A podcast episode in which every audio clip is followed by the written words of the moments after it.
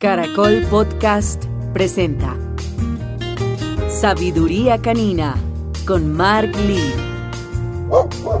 Vamos a continuar esta experiencia de podcast con la continuación de estos cinco pilares tan importantes y bajo los cuales se construyó mi metodología de trabajo para poder ayudar a los demás y era pudiendo asociar diferentes experiencias y situaciones con una manera de cómo estructurar a la mascota correctamente y así poderlo eh, desarrollar y complementar como una metodología, como una manera que se puede llevar a la práctica.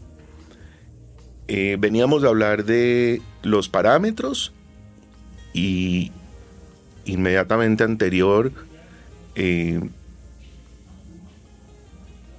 les comentábamos de la importancia de establecer estos parámetros para poder configurar una rutina, para poder crear un itinerario, para poder em, inducir a nuestra mascota en una manera de cómo llevar un día a día, entendiendo qué va pasando.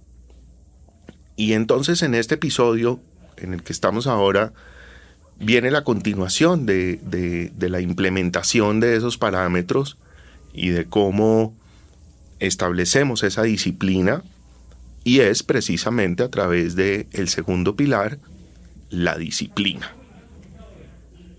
Y la disciplina, pues es importante para todo.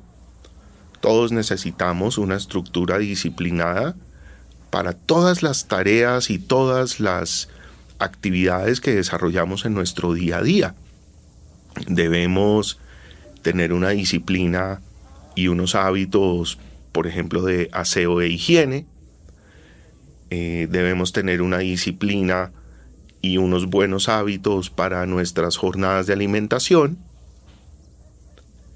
También mucha disciplina para establecer unos horarios adecuados y poder llegar a tiempo a los lugares de trabajo, a las citas médicas y a todo lo que nos involucra las actividades de nuestro día a día.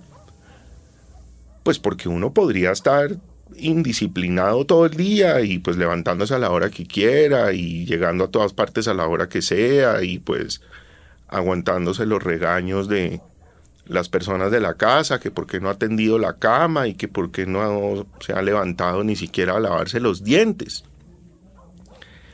La disciplina para nuestros animalitos de compañía y para nuestras mascotas es un, em, es un elemento indispensable para poderles dar a ellos la continuidad de una vida con un estado emocional equilibrado.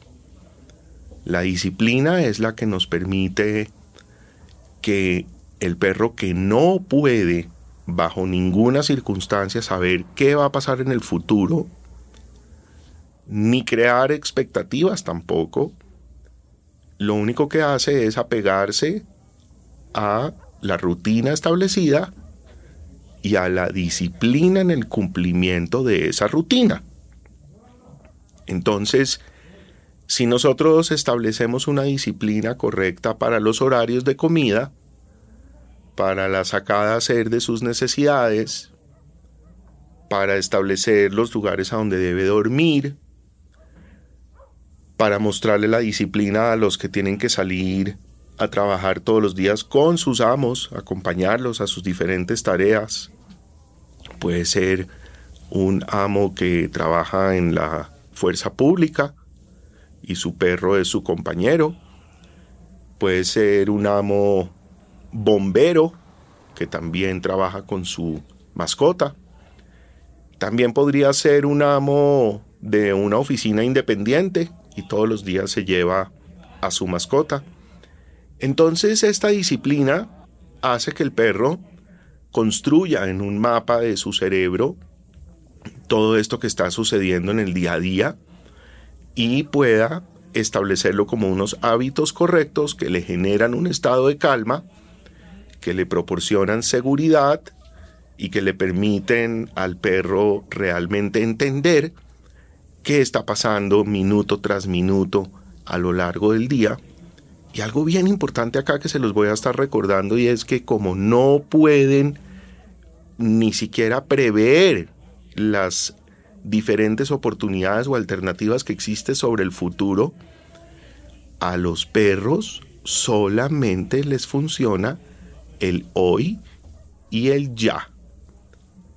Ese hoy y ese ya lo volvemos unos hábitos, los construimos a través de unos parámetros, pero claramente perduran en el tiempo y en la educación de nuestro perro a través de la disciplina.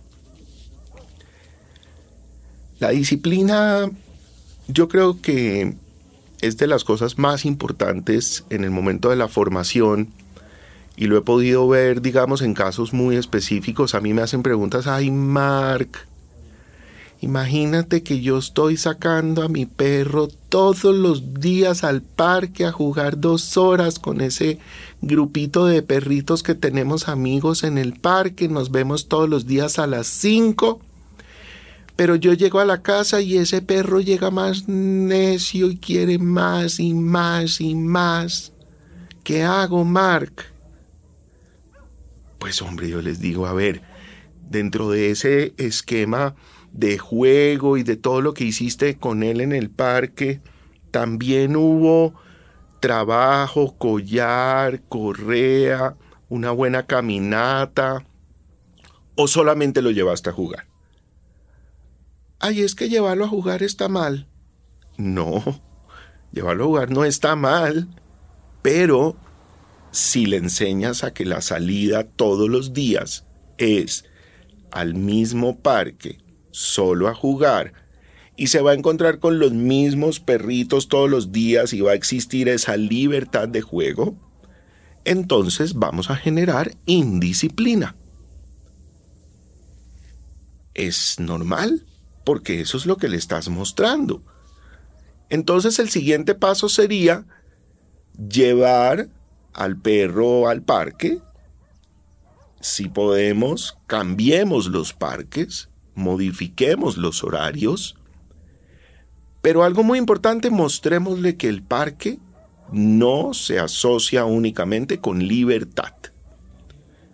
Entonces habría que implementar una disciplina nueva para ese modelo de la sacada al parque, que sería llevarlo al parque con el collar y la correa puesto, no permitirle tener libertad y hacer una jornada de trabajo con el collar y la correa, algunos ejercicios, se pueden utilizar las bancas y escaleras y demás, que ya lo veremos más adelante, y empiezas a construir unos hábitos nuevos y diferentes que generan disciplina. Mark, imagínate que mi perro no está comiendo bien. Le servimos la comida, viene y le da la vuelta al plato. Yo le dejo la comida pues toda la mañana para que él coma cuando quiera y entonces pues pero pero mira que no está comiendo bien. Claro obviamente no está comiendo bien. Si usted no genera una disciplina en el horario de la comida, en la porción que se debe comer,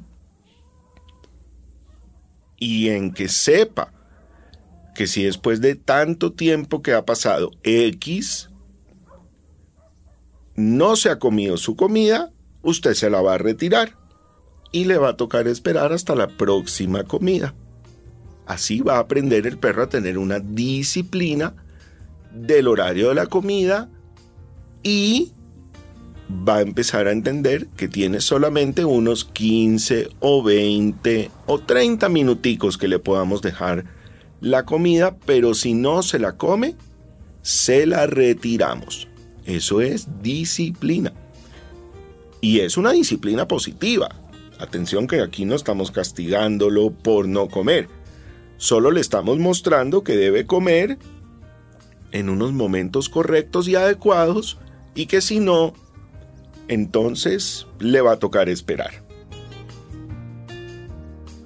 Ya saben, entonces, venimos de los parámetros, construimos disciplina, establecemos unas rutinas correctas y adecuadas, y así empezamos a mostrarle todos los días a nuestra mascota, sin importar su edad, que a través de esto que estamos haciendo, le generamos bienestar. A partir del bienestar, tendremos una mascota muy juiciosa en casa, esperando correctamente su itinerario y entendiendo cuáles son las reglas que debe tener para estar con la familia en paz.